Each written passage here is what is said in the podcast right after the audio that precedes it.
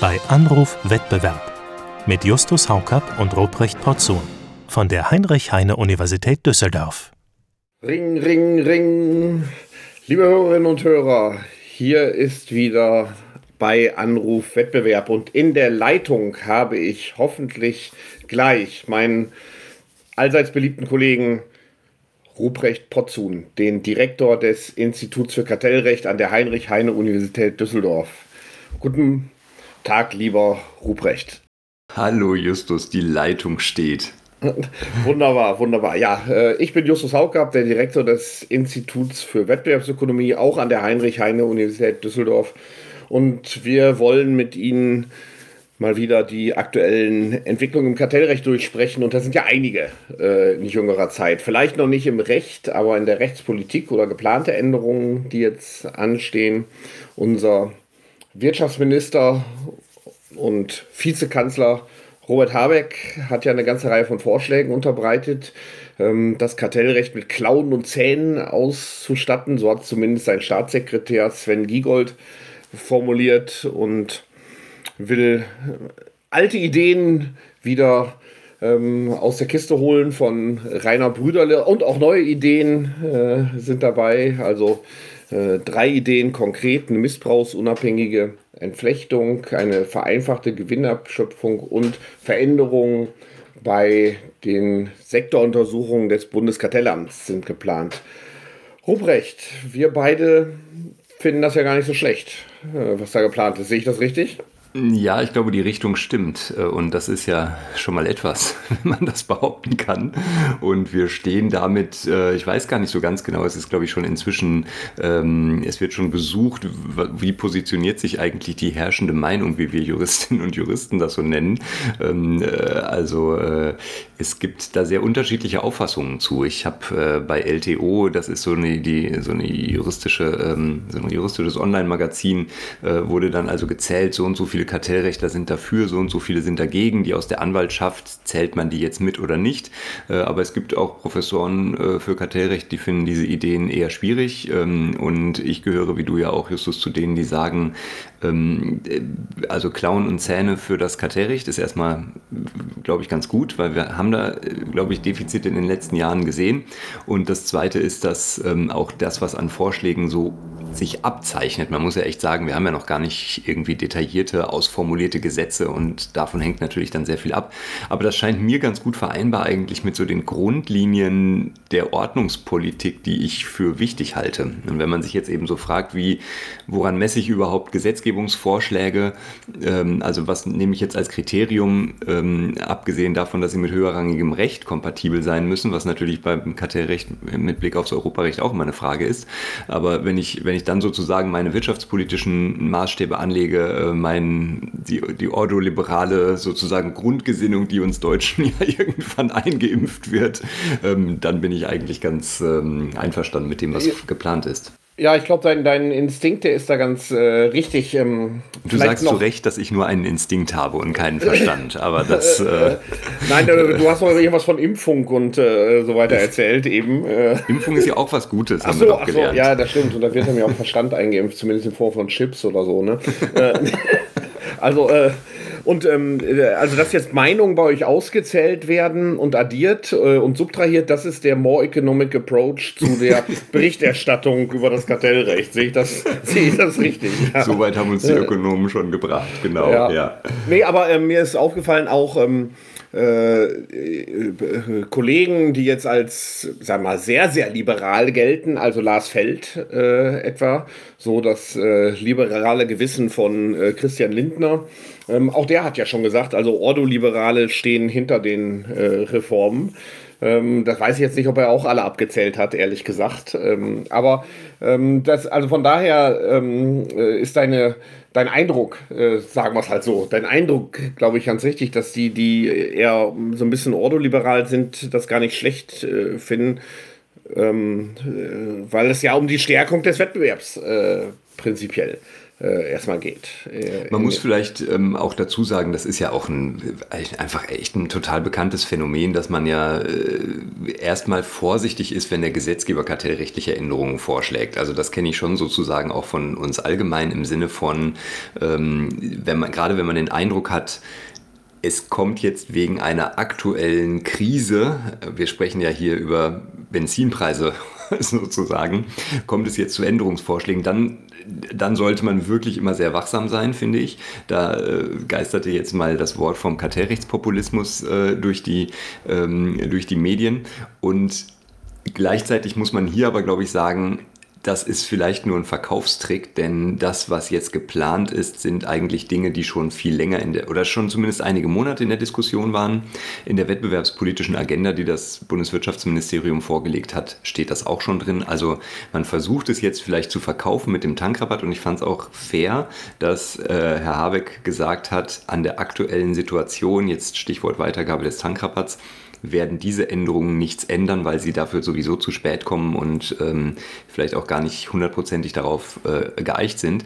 Aber wir haben sozusagen jetzt sehen wir sozusagen, was passiert, wenn wir nicht mit bestimmten äh, Dingen vorwärts kommen. Und insofern ist ähm, sozusagen die Grundskepsis, wenn was Neues vom Gesetzgeber kommt im Kartellrecht, dann hat sich das ja in den letzten Jahren doch ab und zu so als, als Schnellschuss äh, herausgestellt. Und hier geht es, glaube ich, schon wirklich um ein paar grundlegendere Fragen. Nee, da gebe ich dir völlig ähm, äh, recht. Äh, die Änderungen, die sonst auf den äh, letzten Metern aus aktuellem Anlass ins Kartellrecht den Weg gefunden haben, äh, sind es Ausnahmen für äh, Krankenkassen, Krankenhäuser, die Fußball-Bundesliga oder was auch immer.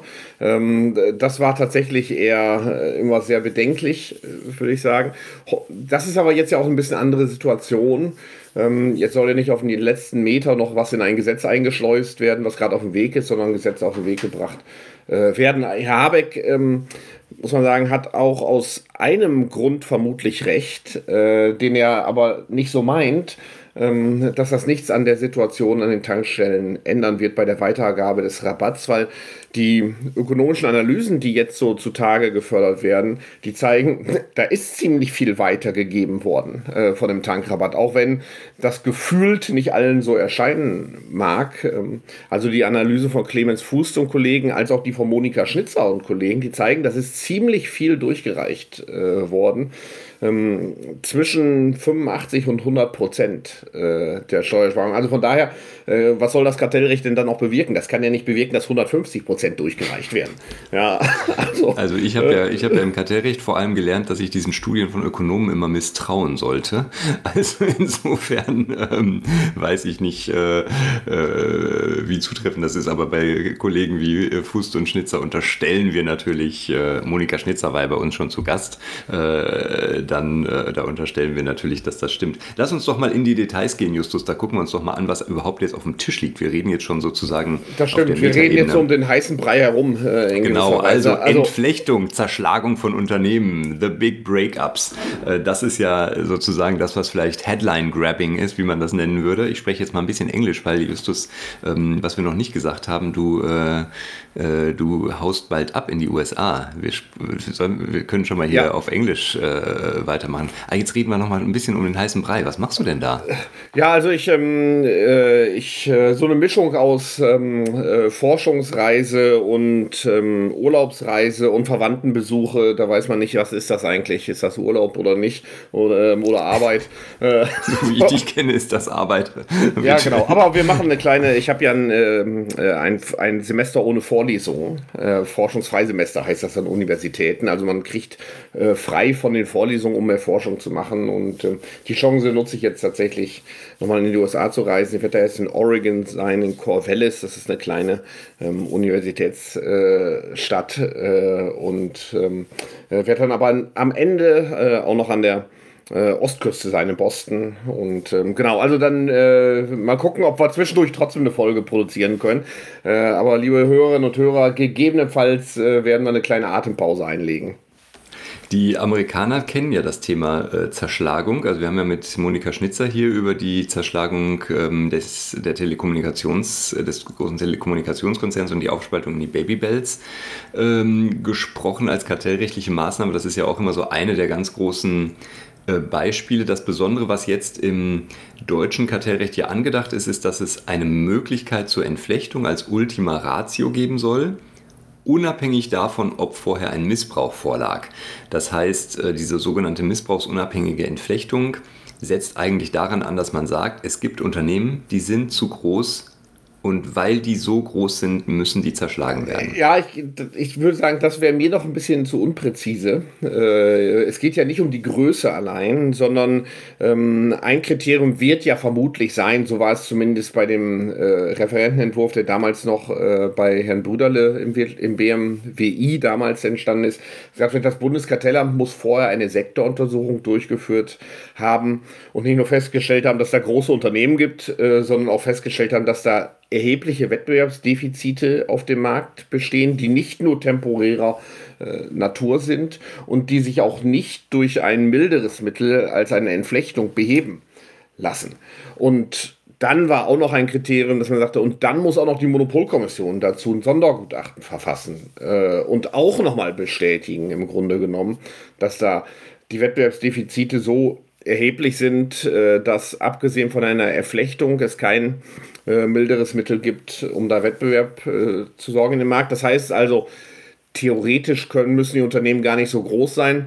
Ein weiteres Kriterium war damals zumindest, dass das auch ein Markt sein muss, der eine gewisse volkswirtschaftliche Bedeutung hat. Also es geht jetzt nicht um äh, die Entflechtung äh, des äh, lokalen Krankenhausmarktes in Hamburg vermutlich, auch wenn man da auch eine sehr hohe Konzentration äh, hat, weil der wahrscheinlich nicht diese volkswirtschaftliche Bedeutung für die gesamte deutsche Volkswirtschaft hat. Ähm, sondern äh, in dem Sinne muss es schon große Unternehmen sein, weil typische große Unternehmen auch die Bedeutung haben. Aber der Ansatzpunkt sind natürlich erstmal die Wettbewerbsdefizite, die bestehen müssen auf dem Markt.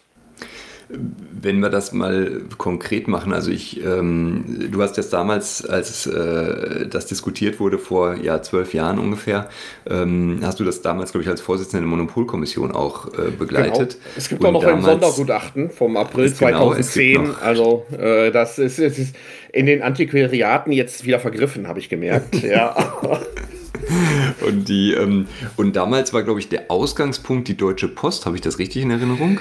Nee, das war nur ein mit der Beispiel. Es ging auch schon damals um Energiemärkte. Ähm, es war allerdings ähm, die Stromerzeugung auch noch stärker im Fokus, aber die Mineralölkonzerne wurden auch schon immer diskutiert äh, zu dem äh, Zeitpunkt. Das hat sich dann ja alles anders entwickelt. Dann kam nachher die Markttransparenzstelle für Kraftstoffe ein paar Jahre später. Äh, letztlich aber die, die Tankstellen haben den oder die Mineralölwirtschaft als Ganzes hat den Politikern damals auch schon Sorge gemacht. Ähm, also das war so eine Gemengelage. Die Post war aber auch immer äh, in der Diskussion, weil das war äh, 2010 der Vorschlag, manche erinnern sich noch 2009 kam über den Mindestlohn diese Geschichte, wo sie eigentlich den Wettbewerb abgestellt haben, äh, weil sie äh, letztendlich so eine klassische kostentreibende Strategie für Wettbewerber veranstaltet haben. Also das war da auch die Diskussion. Da ging es zum Teil um ähnliche, zum Teil aber auch um andere Bereiche. Du äh, führst ja immer Rainer Brüderle jetzt an als den sozusagen, äh, wie soll man sagen, Großvater, den Paten oder so dieser, dieser Idee. Ich habe äh, gelesen und habe es auch dunkel in Erinnerung, dass es 2006 schon einen Vorschlag zur Zerschlagung von Energiekonzernen gab, der, glaube ich, vom hessischen Wirtschaftsminister, das muss dann Alois, Alois Riel, glaube ich, gewesen sein, CDU, äh, eingebracht wurde in den Bundesrat, dann auch irgendwie versickert ist. Aber da gab es ja so eine große Phase hessischer Kartellrechtsaktivität, äh, ja. als auch die Wasserpreise und so weiter in Hessen unter den äh, Fokus genommen wurden mit diesem damals sehr aktiven Minister. Ich habe immer die Geschichte in Erinnerung, dass der einen Referenten hatte. Hermann Daibaum. Hermann Dalber, der hatte im Kartellrecht promoviert oder so, oder in der Wettbewerbsökonomie oder so, ne? Der, war da so ein das, Experte. Das, das, war das Schreckgespenst der hessischen Wasserwirtschaft. ja, also das war der, äh, glaube ich, der, hm, äh, naja, der einzige, den ich so wahrgenommen habe, der dem wirklich auf die Finger geklopft hat, sehr zum Unmut der Wasser. Äh, und erfolgreich. Also und es sehr gab erfolgreich, ja, ja, viele Verfahren ja, der Landeskartellbehörde und äh, genau und, und in dem Zusammenhang gab es, glaube ich, auch so eine Initiative schon damals in Hessen äh, zur Zerschlagung äh, oder zur Entflechtung, äh, die dann auch äh, damals, ja, wo wir im Wasser sind, versickert ist sozusagen, aber, ähm, aber die, die noch ein bisschen früher war als das andere Thema. Und dazwischen hatten wir dann ja die Debatte eigentlich über die Zerschlagung von Big Tech oder ähm, zumindest ist das ein Thema, das uns ja nicht bislang nicht losgelassen hat, wo wir im Digital Markets Act ja sogar auch Ansätze für haben. Da braucht man allerdings, da gibt es schon relativ hohe Hürden, richtigerweise und logischerweise, bevor man auch strukturelle Maßnahmen vorsehen kann. Ähm, äh, und jetzt sind wir sozusagen wieder bei der Mineralölwirtschaft, die einfach in Deutschland das größte Potenzial hat, immer noch die Leute äh, äh, aufzuregen. Ja, genau. Also von daher so ein gewisses Ausmaß von, äh, sagen wir mal, Populismus ist, denke ich, dabei. Die Auto, die Leute fahren eben gerne Auto äh, offensichtlich. Und äh, natürlich ist Tanken relativ teuer und dann geht es dann auch um äh, Geld. Und wenn an der Tankstelle irgendwas nicht richtig läuft, äh, dann passiert auch äh, tatsächlich was. Dann reagiert die Politik äh, darauf. Dann also reagiert vor allem auch die Bildzeitung, wie ich jetzt äh, dann reagiert die Bildzeitung. Ja. Ähm, Strompreise sind so ein bisschen ähnlich. Das sind eben, sagen wir, politökonomisch Produkte, die jeder konsumiert, fast jeder konsumiert. Ähm, und äh, das ist dann auch politisch interessanter einzugreifen äh, in die Märkte. Also bei der Kartellierung von ähm, äh, Blattgelatine äh, kannst du keinen Wähler mitgewinnen, wenn du das zerschlägst, dieses Kartell. Also was wahrscheinlich gar nicht existiert, das ist jetzt völlig aus Mut gezogen. Ja. Ich merke, das Zuckerkartell wirkt bei dir noch irgendwo nach. Ähm, die, ähm, die äh, wie würde man jetzt eigentlich die Mineralölwirtschaft entflechten, habe ich mich gefragt. Also wird es jetzt hier darauf ankommen, horizontal zu zerschlagen, vertikal zu zerschlagen? Was, was würdest ja, du da ist, eigentlich empfehlen? Ist, naja, das ist eine gute Frage. Erstmal äh, muss man sagen, Entflechtung ist nicht gleich Entflechtung. Ähm, das kennen wir aus den regulierten Branchen. Natürlich die eigentumsrechtliche Entflechtung, also die Zerschlagung, das ist das strengste äh, Instrument, der schärfste Eingriff. Wir kennen das aber aus den regulierten Branchen, dass es auch weichere Mittel der äh, Entflechtung gibt, etwa nur eine organisatorische oder eine buchhalterische. Ähm, oder verschiedene andere Formen der, äh, der, der rechtlichen äh, Vorschriften. Das kennen wir aus der Energiewirtschaft. Da sind teilweise, äh, zumindest bei den Verteilnetzen, Netz und Betrieb noch in einer Hand, müssen da aber organisatorisch ähm, und buchhalterisch und so getrennt werden.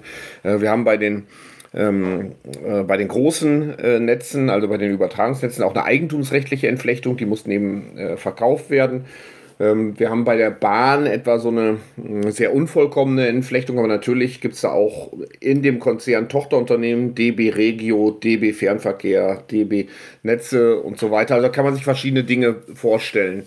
Ähm, bisher haben wir viel Erfahrung gesammelt mit der vertikalen Entflechtung, eben in den regulierten Bereichen. Äh, also wo man sagt, äh, das wäre dann übertragen auf die Mineralwirtschaft ähm, jemand, der Tankstellen betreibt, darf etwa entweder gar keine äh, Raffinerien betreiben oder nur äh, nicht zu viele Raffinerien betreiben, wäre ein anderer Ansatzpunkt. Ähm, oder umgekehrt, wer Raffinerien betreibt, darf nur begrenzt Tankstellen oder möglicherweise auch gar keine Tankstellen äh, betreiben. Das wäre, ähm, das wäre eine Möglichkeit, ähm, wenn das Problem eher auf der horizontalen Ebene sein sollte, wenn da jetzt ein äh, Problem ist. Jetzt warten wir mal die Sektoruntersuchung des Kartellamts äh, ab, bevor wir schon Lösungen präsentieren. Äh, das, ähm, dann wäre natürlich auch denkbar, dass man sagt, dass, äh, wir, dass wir mehr Eigentümervielfalt bei den Raffinerien etwa äh, benötigen oder da bestimmte Verflechtungen, die heute bestehen, über Querlieferverträge oder so möglicherweise ähm, auflösen können. Also da gibt es eigentlich relativ viele Optionen. Entflechtung ist nicht gleich Entflechtung und auch da wäre vermutlich der Anspruch äh, an das Bundeskartellamt, dass es nach der Lösung sucht bei einem Entflechtungsvorschlag, der eben die mildeste Form der Entflechtung äh, ist und dennoch das Wettbewerbsproblem löst. Und das muss nicht immer eine eigentumsrechtliche Entflechtung sein. Gut, das wäre natürlich schon aus Verhältnismäßigkeitsgründen äh, rechtlich sogar geboten, dass man das so macht, äh, würde ich mal vermuten. Denn das ist ja auch immer ein Vorwurf oder ein Problem, das mit diesen Vorschlägen einhergeht, dass es durchaus anfällig dafür ist, äh, rechtlich angegriffen zu werden. Also wenn ich, wenn in meiner äh, Eigentümerschaft an einem Unternehmen eingegriffen wird und, und mir ein Teil abgenommen wird, dann ist das natürlich ein Eingriff, gegen den ich mich rechtlich zur Wehr setzen kann. Und wenn das passiert, stehen natürlich auch komplexe, aufwendige Verfahren äh, vor Gerichten ähm, zur Diskussion, weshalb ich immer glaube, dass ähm, solche Zerschlagungen und Entflechtungen wahrscheinlich vor allem dann funktionieren, wenn man die Unternehmen so weit kriegt, dass sie daran mitwirken und äh, das Ganze kooperativ sozusagen mit, dem, mit der Behörde lösen. Das ist übrigens auch, wenn ich es richtig sehe, in den Fällen passiert, die wir jetzt sozusagen in der Vergangenheit hatten. Also wir haben die, äh, ich habe eben schon den ähm, AT&T-Fall aus den USA genannt. Ich habe den, es gibt in äh, Großbritannien gab es äh, die Entflechtung der Flugha des Flughafenbetreibers, ähm, der, der die, die Flughäfeninfrastruktur sozusagen unter sich hatte. Wir haben in Deutschland auch schon äh, in jüngerer Zeit entflochten, nämlich im Bereich Welsasphaltwerke. Äh, da gab es äh, heftige äh, Verflechtungen untereinander. Da hat das Bundeskartellamt versucht auch etwas zu zerschlagen. Und man hat, glaube ich, immer in diesen Fällen gesehen, es hat dann irgendwie funktioniert oder es ist dann vorwärts gegangen, wenn man gesagt hat, okay, wir machen es jetzt und jetzt ziehen wir auch sozusagen, arbeiten wir sozusagen gemeinsam an der Lösung und verweigern uns nicht komplett. Ich glaube, wenn man, wenn sich die Unternehmen komplett verweigern, dann wird es einfach unfassbar mühsam, schwierig, äh, anfällig für Rechtsstreitigkeiten. Wenn hingegen Interesse daran besteht, dass man sagt, okay, wir, wir werden ja dafür irgendwie auch kompensiert, wenn wir unsere Anteile abgeben oder verkaufen oder äh, wie auch immer, dann, ähm, dann könnte das vielleicht sogar ganz produktiv werden. Ja, da gebe ich dir völlig recht. Ähm, mir fallen immer äh, noch Beispiele ein bei der Entflechtung, wie äh, damals die mehr oder minder freiwillige Entflechtung von E.ON äh, vor dem Hintergrund eines Missbrauchsverfahrens der Europäischen Kommission mhm. ähm, hatte E.ON ja damals äh, zugestanden, nicht nur die Netze zu verkaufen, ähm, das sehr zum Ärger, glaube ich, damals der Bundeskanzlerin, die sich noch sehr stark gemacht hatte, äh, dass eben keine Entflechtung stattfinden müsste, kam dann E.ON um die Ecke und hat gesagt, naja gut, wir verkaufen jetzt sowieso. äh, und das ähm, zweite war ja auch eine horizontale Entflechtung, dass ähm, E.ON damals Erzeugungskapazitäten abgegeben hat in nicht unerheblichem Ausmaß. Und es ging damals eigentlich um Kapazitätszurückhaltung, insbesondere auf Reservemärkten. Also das war insbesondere diese Entflechtung des Netzes, die hatte eigentlich gar nichts damit zu tun, wenn man ehrlich ist, mit dem Missbrauchsverfahren. Ja, die horizontale Abspaltung von Erzeugungskapazitäten, das konnte man auch im Kontext verstehen. Das andere wollte die Kommission einfach gerne. Ähm, und äh, von daher würde ich sagen, war das, naja, äh, also nicht so ganz ideal, dass man sagt, wir wollen eigentlich was anderes und jetzt haben wir hier ein Missbrauchsverfahren und jetzt verbinden wir zwei Dinge, die gar nichts miteinander zu tun haben. Aber es hat letztendlich funktioniert. Eben warum? Naja, weil man natürlich E.ON gesagt hat, pass mal auf, wenn ihr jetzt hier kooperativ seid, dann wird sicherlich das Bußgeld anders ausfällen, als wenn ihr nicht kooperativ seid.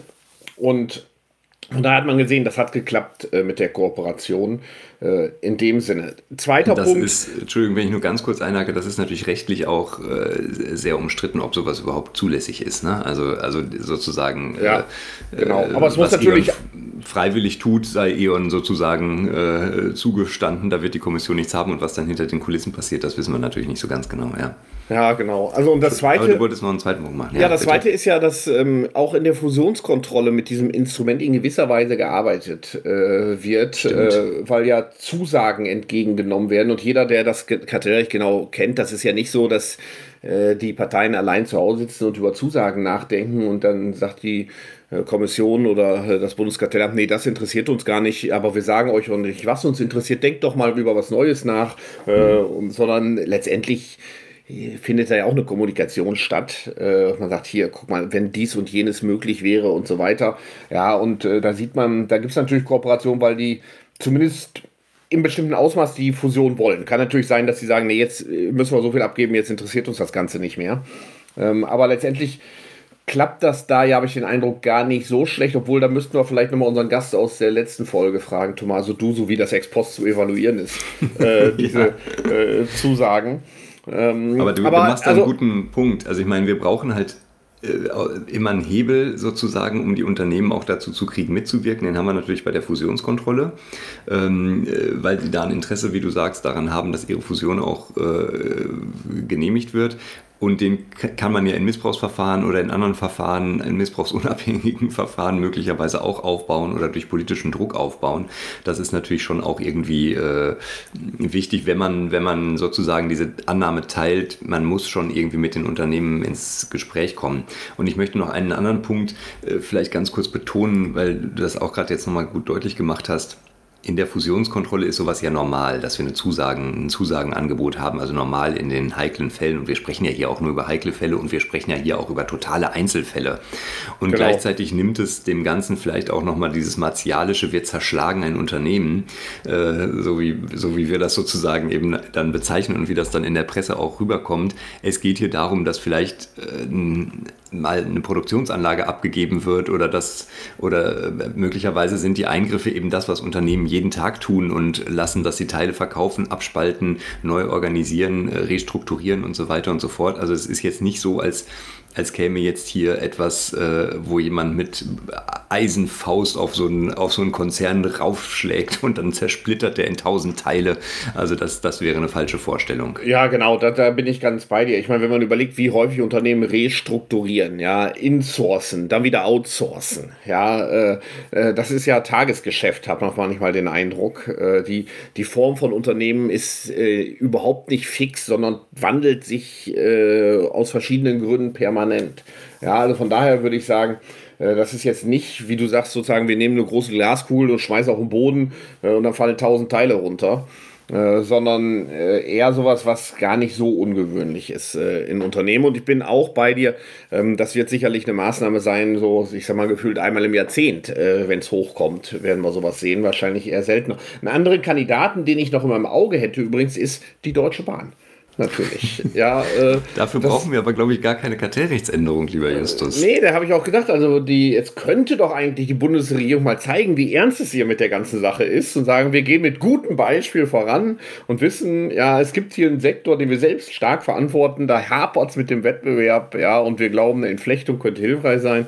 Ähm, und zumindest FDP und Grüne waren ja in der Vergangenheit auch ähm, äh, nicht nur dem Vorschlag offen gegenüber, sondern haben den äh, selbst äh, immer wieder vorgebracht und unterstützt. Ich erinnere ähm, mich an den geleakten Entwurf des Koalitionsvertrags, der dann am Ende doch ganz anders aussah als. Genau, äh, genau. Also von daher, Leak, ja. ähm, äh, also das ist, äh, würde ich auch sagen, man sollte das Gesetz jetzt nicht so machen, dass man sagt, wie erwischen wir am besten die Mineralkonzerne.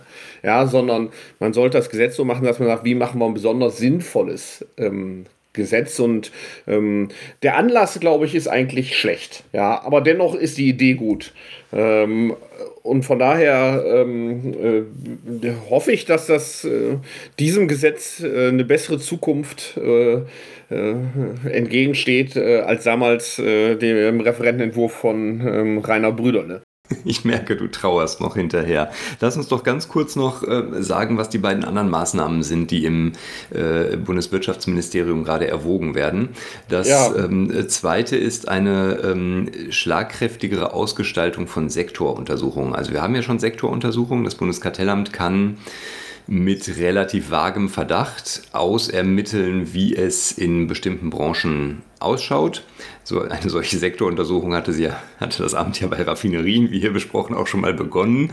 Äh, das ist dann irgendwie ergebnislos geblieben und ich glaube, daran entzündet sich auch so ein bisschen dieser Vorschlag, der wohl zwei Elemente hat, nämlich wahrscheinlich zum einen sowas wie ein Fristenregime. Also wir haben ja noch gar keinen Vorschlag, aber dass man eben solche Sektoruntersuchungen dann auch irgendwann abschließt. Und dann soll es, das ist das Vorbild aus UK, ähm, so sein, dass an die Sektoruntersuchungen, also an solche Nachforschungen auch unmittelbar Maßnahmen geknüpft werden können, was bislang in Deutschland nicht der Fall ist. Also momentan ist es nicht so, dass das Bundeskartellamt jetzt eine Sektoruntersuchung macht, dann sieht, hoch, das ist ja ein schrecklich vermachteter Markt, da müssen wir jetzt das entflechten, äh, da machen wir hier, äh, geben wir ein Bußgeld für dieses und jenes und ähm, äh, so, sondern die Ermittlungsergebnisse werden in einen dicken Bericht gepackt und, und stehen dann erstmal so für sich genommen da. Ähm, davon, von dieser Ausgestaltung habe ich jetzt bei Sven Giegold, dem Staatssekretär aus dem Bundeswirtschaftsministerium, gelesen, äh, der schrieb auf Twitter, das sei aus seiner Sicht der wichtigste Vorschlag, den sie jetzt machen ähm, würden, weil er vielleicht den höchsten äh, praktischen Impact hätte. Ja, das stimmt. Ähm, ich finde das prinzipiell auch richtig. Man muss sich allerdings auch vor Augen führen, dass ähm, die Maßnahmen, die notwendig sind, um Wettbewerb in einer Branche zu beflügeln, nicht immer durch das Kartellrecht ausgelöst werden können. Ja, wir denken jetzt ähm, an äh, Beispiele, wo man sagt, da gibt es bestimmte Querverflechtungen unter den Unternehmen ähm, oder bestimmte Praktiken, die dann äh, abgestellt werden sollten. Das kann das Kartellamt vielleicht Anordnung. Jetzt in der Sektoruntersuchung Krankenhäuser haben sie auch schon darauf hingewiesen, dass sie in der Fusionskontrollpraxis Praxis auf bestimmte Dinge äh, anders eingehen werden äh, in der Zukunft. Also hat man schon selber so eine Änderung der Praxis angekündigt, ist keine direkte Maßnahme. Aber es gibt natürlich äh, auch Sektoren, da kann das Bundeskartellamt dann die Maßnahmen gar nicht selber erlassen. Also wenn ich mir etwa an die, äh, einer meiner auch Lieblingsbereiche, äh, die Abfallbeseitigung ähm, oder die ganze Müllwirtschaft angucke, da ist eben viel auch im, Argen, ähm, äh, weil die Ausschreibung durch die Kommunen letztendlich nicht vernünftig funktionieren und die auch eine Tendenz haben, ihre eigenen Unternehmen zu bevorzugen und so weiter. Ähm, und da müsste man äh, eigentlich die Kommunen mal ein bisschen äh, drängeln und anreizen, ihre Praxen zu ändern. Und das wird sicherlich das Kartellamt, kann ich mir schwer vorstellen, sage ich mal so, äh, dass die das einfach verfügen können, ähm, weil es ja im Bereich des Kommunalrechts auch reingeht. Also das, da kann man eigentlich nur Empfehlungen an den Gesetzgeber äh, bringen. Das hat aber in der Vergangenheit übrigens manchmal geklappt. Also wenn wir uns an die Sektoruntersuchung Tankstellen richten. Also so hat zwar nicht, dass das Bundeskartellamt gesagt hat, wir gründen jetzt eine Markttransparenzstelle, ähm, aber das war letztendlich die Gründung der Markttransparenzstelle Kraftstoffe eine Reaktion auf die Sektoruntersuchung Tankstellen des Bundeskartellamts. Je härter die Maßnahmen werden, die an so eine Sektoruntersuchung geknüpft werden, desto stärker muss man sich natürlich auch bewusst sein, dass dieses Element dann wieder schwieriger in der Handhabung wird. Also wenn wir mit einer sehr geringen Einstiegshürde in Unternehmen reingehen und die befragen und ermitteln, äh, und am Ende steht sozusagen aber dann der große Hammer. Äh, wenn es die Reformempfehlung an den Gesetzgeber ist, nun gut, aber, aber wenn es sozusagen unmittelbar wirkende Maßnahmen werden, dann, dann wird es natürlich heikel. Dann habe ich immer so ein bisschen die Sorge, dass die Kooperationswilligkeit der Unternehmen bei solchen Ermittlungen sinkt und äh, äh, das Instrument dadurch vielleicht wieder sehr viel schwieriger wird und vielleicht man sich auch mal die Frage stellen muss, ob sozusagen die Einstiegshürde noch ähm, hoch genug ist oder ob es eine Phishing Expedition wird, so nach dem Motto, wir gucken uns jetzt einfach mal die Branche an, gehen mit hoheitlichen Ermittlungsbefugnissen äh, rein, stellen die Unternehmen auf den Kopf und dann gucken wir mal, was dabei rauskommt, äh, auf Basis eines sehr vagen Anfangsverdachts. Also ich will nicht sagen, dass ich das für rechtlich unzulässig oder für besonders schwierig halte, aber ich glaube, da, da muss man auch wirklich gut sozusagen diesen Punkt treffen, was dürfen wir den Unternehmen zumuten, wie stark dürfen wir die belasten. Ich meine, diese ganzen kartellamtlichen, kartellrechtlichen Untersuchungen sind für manche Unternehmen auch eine Pest, das muss man vielleicht auch mal klar sagen, ja, äh, das Bereitstellen von Daten und so weiter, da leiden vielleicht sogar dann mittlere und kleinere Unternehmen, die ja auch äh, zum Teil befragt werden, noch mal wieder stärker drunter als die Unternehmen, die eine große Rechtsabteilung haben äh, und das vielleicht besser leisten können. Also da muss man, glaube ich, schon sehr genau aufpassen, wie man das austariert. Ich glaube, es gibt da ein großes Potenzial, genau wie du es auch aufgezeigt hast, aber, es, aber man muss sich vielleicht auch gelegentlich sozusagen in die Gegenseite hineinversetzen. Nee, das, äh, da bin ich bei dir. Man kann sicherlich auch überlegen, wenn das Kartellamt Maßnahmen anordnet, ob man da nochmal einen Sicherheitsgurt anlegen will äh, oder so, ob man da dann noch mal eine Stellungnahme der Monopolkommission einholt äh, zu dem Thema oder so. Das ist ja jetzt alles noch äh, völlig offen, wie das ausgestaltet werden mhm. soll. Ähm, mhm. Aber ähm, da werden wir sicherlich noch Diskussionen haben. Da kann ich mir einiges vorstellen, damit man auch. Ähm, ich weiß, dass aus den ehemaligen Sektoruntersuchungen bei den Unternehmen ist teilweise das Misstrauen gegenüber dem Kartellamt auch groß. Ähm, und insbesondere hat sie immer besorgt, wenn niemand anderes da mehr reingucken kann äh, in das Ganze. Und ähm, zumindest haben sie uns das damals immer vorgetragen in, der, äh, in der Kommission. Also gerade wenn dann Maßnahmen fängt, könnte man sich ja überlegen, ob man da nochmal eine, eine externe, unabhängige Distanz reinsehen lassen will, äh, bevor man mhm. dann solche Maßnahmen ergreift. Sehr gut finde ich allerdings, dass man sich am britischen Vorbild orientieren will und sagt, wir wollen mehr eine wirkliche, ähm, einen, einen Fahrplan äh, mhm. vorlegen. Mhm. Ich hoffe, dass dieser Fahrplan dann ähm, der muss ja auch nicht im Einzelfall immer genau eingehalten werden. Wenn man sagt, pass auf, es gibt hier Gründe, ähm, aus, wir müssen das nochmal zwei Monate nach hinten schieben, ähm, dann würde ich sagen, dann kann man das ja vielleicht auch machen, aber dann ist es ganz gut, wenn man es kommuniziert ähm, und sagen, hier aus diesen und jenen Gründen, ähm, die Informationen müssen nochmal nacherhoben werden oder was auch immer, dauert es jetzt doch länger als erwartet, aber dann, dann, dann stochert nicht so jeder im Nebel und sagt, ja, dauert die Sektoruntersuchung jetzt eher sechs Monate oder fünf Jahre. Ja, ähm, das wäre sicherlich für viele Beteiligte ganz hilfreich. Der dritte Punkt äh, ist die, äh, der, der jetzt diskutiert wird, ist die erleichterte Abschöpfung von zu Unrecht erzielten Vorteilen und Gewinnen. Ähm, ich glaube, wenn wir darüber anfangen zu reden, können wir jetzt locker nochmal ein paar Stunden füllen mit dem Sanktionssystem und Sanktionsgefüge des Kartellrechts. Vielleicht schaffen wir es trotzdem in ein paar Minuten, die wir noch haben, Justus. Ähm, also, du hast ja eingangs schon gesagt, vielleicht, vielleicht gibt es jetzt gar keine ganz großen zu Unrecht erzielten Gewinne in dem, äh, beim, beim Tankrabatt. Das wäre sozusagen nochmal eine, noch eine andere Frage aber dass man, dass man das Kartellamt besser in die Lage versetzt, Gewinne abzuschöpfen, das ist grundsätzlich ja sogar schon im Gesetz vorgesehen, wird aber quasi nie angewendet. Ja, ich glaube, das wird nicht angewendet, weil es eben auch so schwierig ist. Ich meine, ökonomisch, so mal, ähm, im, im ersten Semester würde man sagen, ist eine super Idee. Ja, weil äh, die Logik ist, ähm, äh, wenn die zu Unrecht erzielten Gewinne ohnehin abgeschöpft werden, dann muss ich auch erst die Preise gar nicht erhöhen. Äh, ich habe ja nichts davon und dann lasse ich es gleich bleiben. Also, die Vorfeldwirkung wäre ja das, ähm, was man sich eigentlich erhofft von diesem Instrument. dass die Gewinne hinterher abgeschöpft werden, hilft den Verbrauchern ja direkt nicht. und auch den Wettbewerbern oder sonst irgendwie nicht. Das hilft nur dem Finanzminister gegebenenfalls. Ähm, aber diese Vorfeldwirkung wäre natürlich das, auf was man hoffen würde, aber gleichwohl ist es eben unheimlich schwer ähm, festzustellen, welcher Teil, also Gewinne fluktuieren bei Unternehmen ja normal. Ja, das ja, ich, ich kenne eigentlich kein Unternehmen, was Jahr für Jahr denselben Gewinn macht.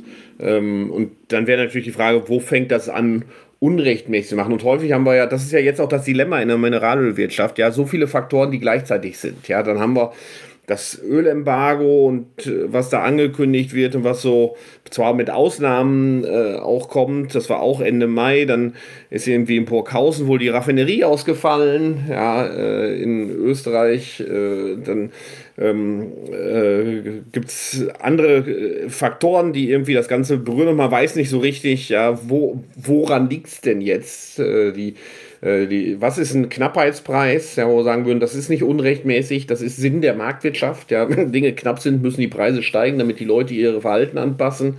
Ähm, und wo ist das, was unrechtmäßig ist? Und ähm, das ist wirklich äh, schwer. Und da muss man sagen, ähm, da ist die Frage, ob Nutzen und Kosten dann im Verhältnis äh, stehen. Ob das Kartellamt, äh, dem mutet man da viel zu, das exakt zu machen. Das wird sicherlich dann auch jede Entscheidung angegriffen, würde ich äh, erwarten. Und ähm, der Nutzen ähm, ist wahrscheinlich, könnte ich mir vorstellen, überschaubar. Äh, ich frage mich, ob da nicht andere Instrumente gibt, ähm, die wirksamer wären, wenn man einfach sagt, wir erhöhen zum Beispiel die Sanktionen äh, oder machen es einfacher im Missbrauchverfahren, ähm, tatsächlich die Bußgelder zu erhöhen, äh, etwa.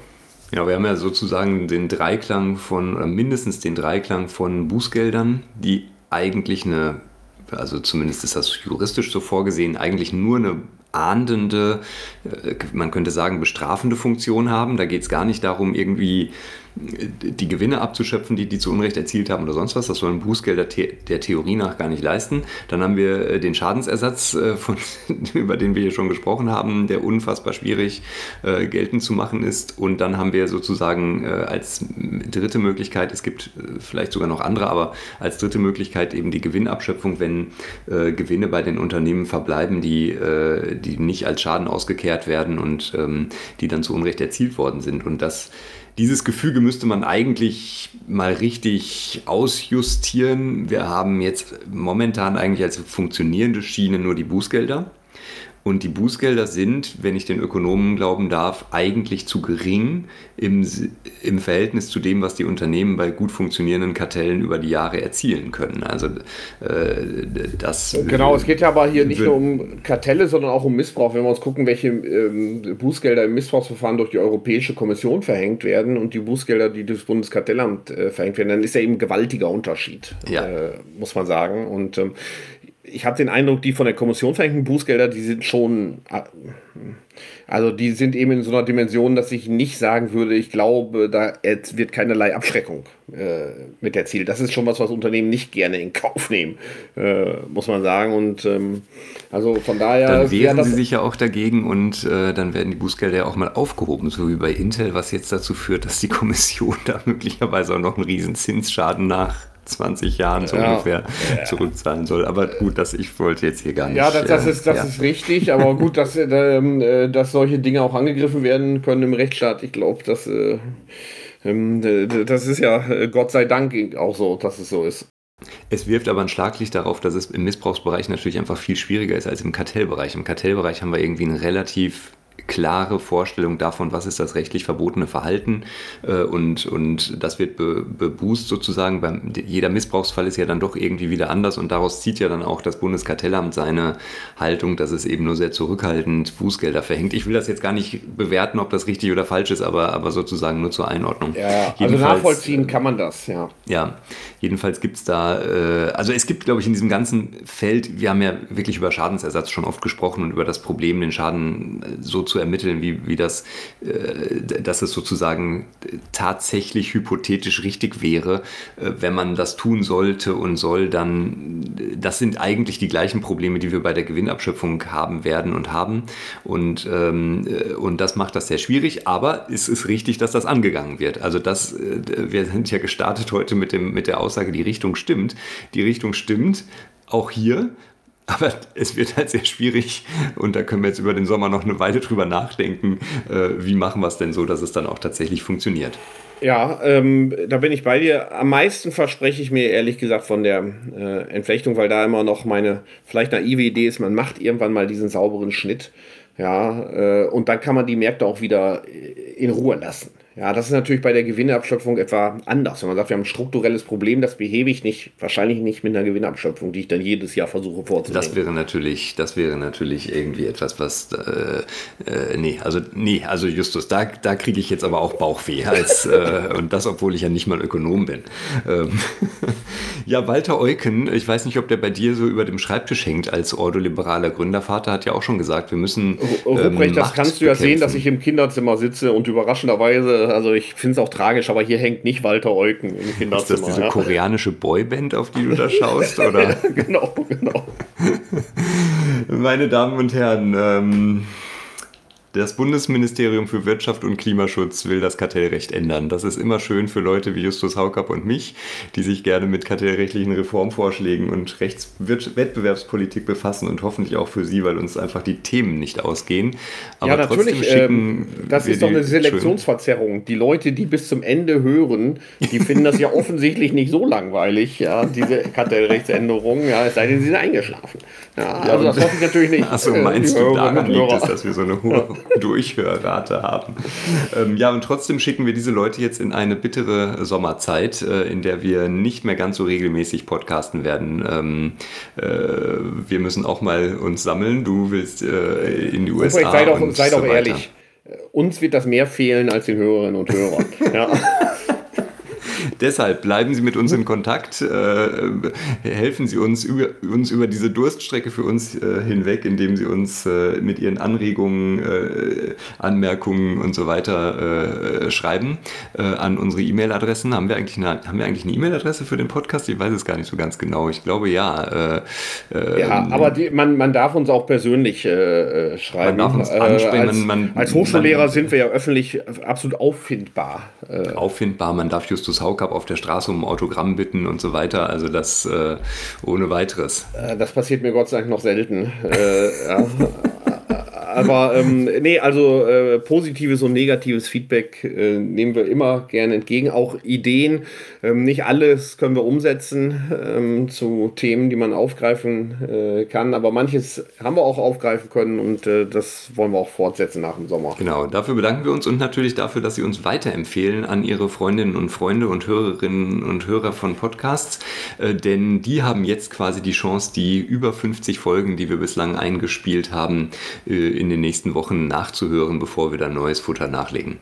Okay. Vielen Dank, Justus, dir für die wie immer äh, hilfreichen Einordnungen und Erläuterungen und äh, Ihnen, liebe Hörerinnen und Hörer, für Ihr Vertrauen und natürlich unserem Producer Marc Feist ein herzliches Dankeschön an dieser Stelle. Tschüss. Okay, tschüss Ruprecht und danke auch dir.